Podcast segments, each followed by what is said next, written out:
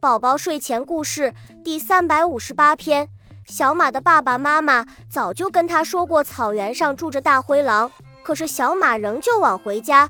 后来遇到了狼，幸亏小马机智才能化险为夷，但是并不是每次都能这么幸运的。所以小朋友们要听爸爸妈妈的话，真的遇到危险的时候，一定要积极想办法把危险降到最小。